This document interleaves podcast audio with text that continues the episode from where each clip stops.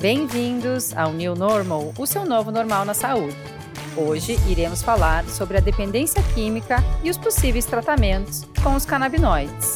Aqui quem fala é a doutora Paula Dalstella, sou médica funcional e pioneira na prescrição de cannabis medicinal no Brasil.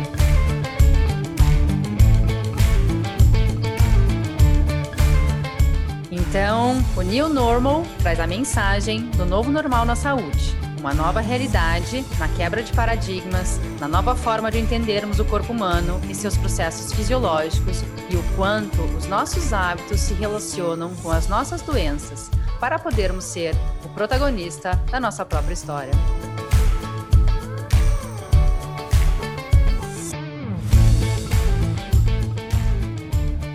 Primeiramente, temos que entender o que é a dependência química. Segundo a classificação da Organização Mundial de Saúde, tratam-se de transtornos mentais e comportamentais devido ao uso de múltiplas drogas e ao abuso de substâncias psicoativas.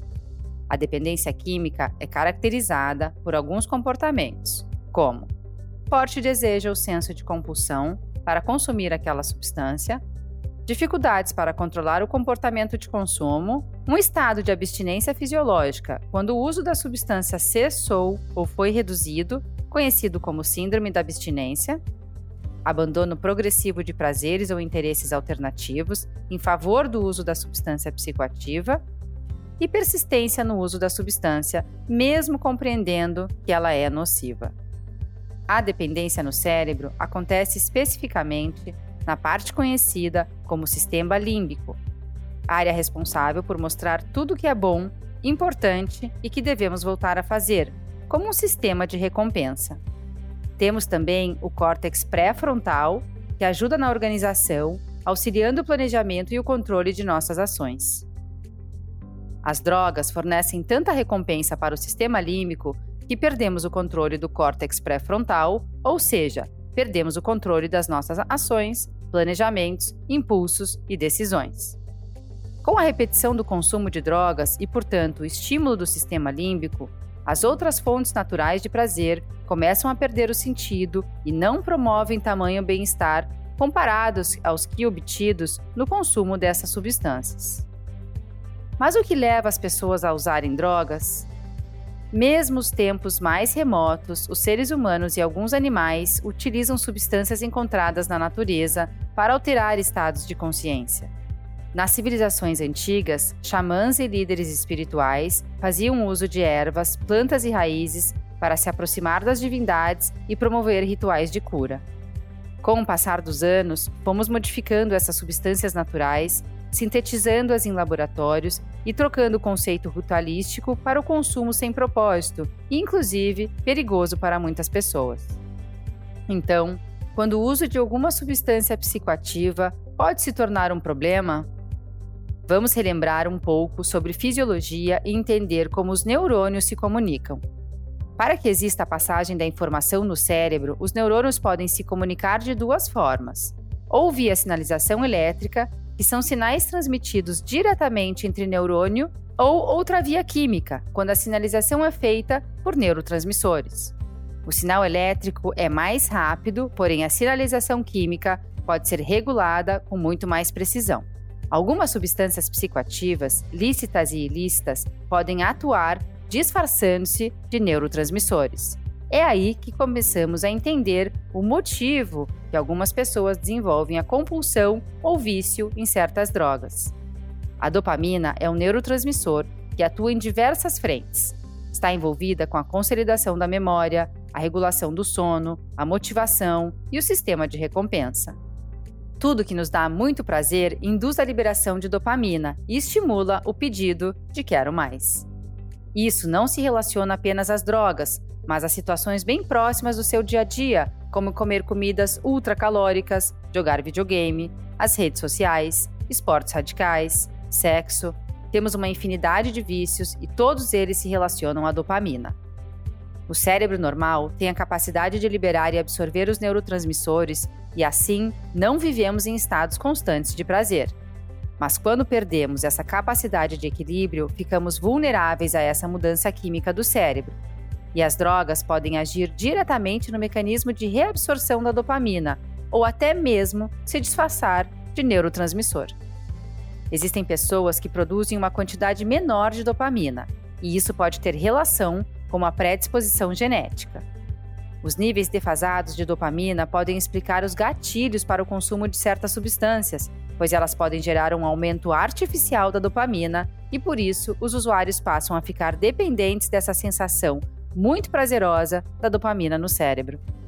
Vale lembrar que os baixos níveis de dopamina podem causar sintomas como depressão, falta de concentração, desequilíbrio hormonal e problemas de memórias, temas que já comentamos aqui no podcast e são muitas vezes causados por processos inflamatórios no nosso corpo.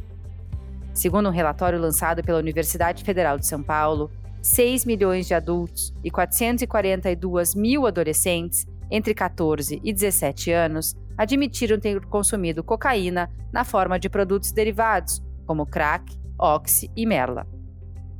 O álcool também gera dependência, mas muitos ainda não o consideram, pois acreditam no uso recreativo da bebida. Apesar disso, segundo a OMS, o Brasil tem mais de 4 milhões de pessoas alcoólatras. Quase 3% da população brasileira acima de 15 anos de idade é considerada alcoólatra. O uso das substâncias psicoativas compromete as funções cerebrais e causa perturbações da consciência, das faculdades cognitivas, da percepção, do afeto e do comportamento, e de outras funções e respostas psicofisiológicas. Os tratamentos com canabinoides já são antigos. Em 1998, foi lançado na publicação científica The Lancet um artigo do PhD E. Birch sobre a aplicação de cannabis para o tratamento da dependência ao ópio a cannabis reduziu o desejo do uso do ópio e agiu como antiemético. Desde então, os canabinoides vêm sendo utilizados como uma possibilidade de tratamento para os dependentes químicos pelos seus efeitos terapêuticos, como ansiolítico, antidepressivo, antipsicótico, melhora do sono, humor e apetite. No caso do álcool, existem estudos que mostram um papel importante dos receptores canabinoides CB1 no mecanismo neuroquímico do consumo de álcool e que a sua regulação reduz significativamente o consumo de álcool e a motivação para a sua ingestão. E as evidências continuam a crescer. A cannabis medicinal para o alcoolismo pode reduzir os sintomas como náuseas, vômitos, insônia, falta de apetite, ânsias do próprio álcool e fadiga, que acompanham a abstinência e a recuperação do dependente químico. A cannabis também pode ajudar a aliviar condições psicológicas, como estresse, ansiedade e depressão, em vez de recorrer ao consumo de álcool para combatê-los. Já alguns programas de recuperação para dependentes químicos em estados favoráveis ao uso medicinal da cannabis fornecem uma nova ferramenta àqueles que estão em tratamento antidrogas e conseguiram controlar os sintomas de abstinência do álcool usando a cannabis medicinal. O Harm Reduction Journal publicou um estudo em 2009 realizado com 350 pacientes os participantes também foram questionados sobre se eles usavam cannabis como um substituto para o álcool, drogas ilícitas ou medicamentos prescritos, e por que investigar a cannabis medicinal como um tratamento para álcool ou dependência de drogas. E os resultados foram: cerca de 40% dos participantes substituíram o álcool pela cannabis. Cerca de 26% substituíram suas drogas ilícitas pela erva. E cerca de 66% substituíram medicamentos controlados por cannabis. Além disso, foi observado durante a pesquisa que três pacientes usaram a cannabis para parar de fumar tabaco. Esses indivíduos disseram que os motivos comuns pelos quais decidiram substituir a cannabis por uma das substâncias mencionadas anteriormente foram melhor gerenciamento de sintomas, efeitos colaterais negativos reduzidos e menor potencial para sintomas de abstinência.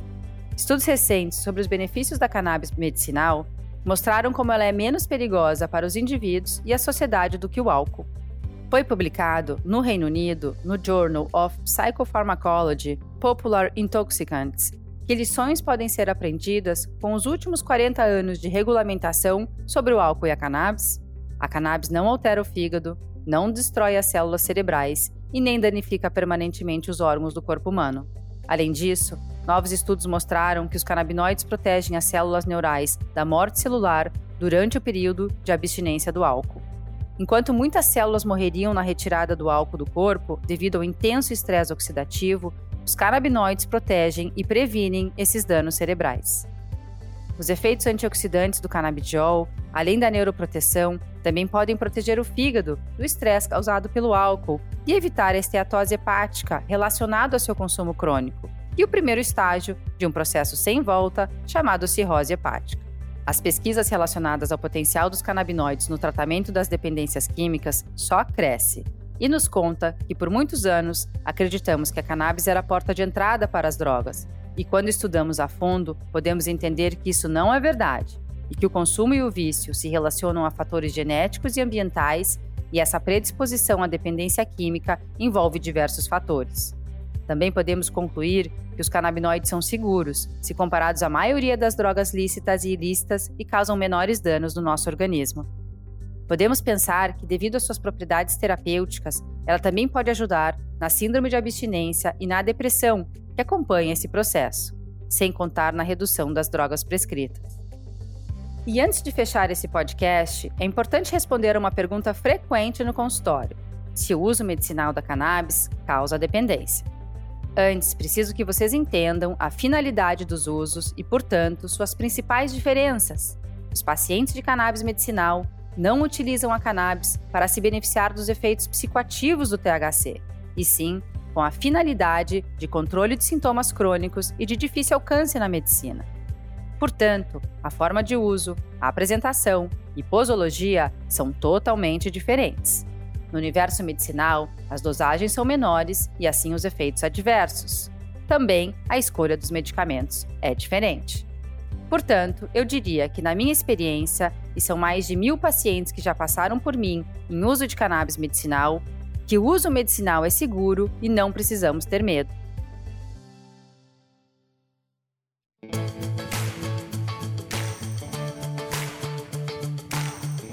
Viu? Eu tenho certeza que vocês devem estar surpresos com tantas informações importantes. Fiquem sempre ligados nos meus canais e redes sociais, pois somente a informação é capaz de quebrar o preconceito.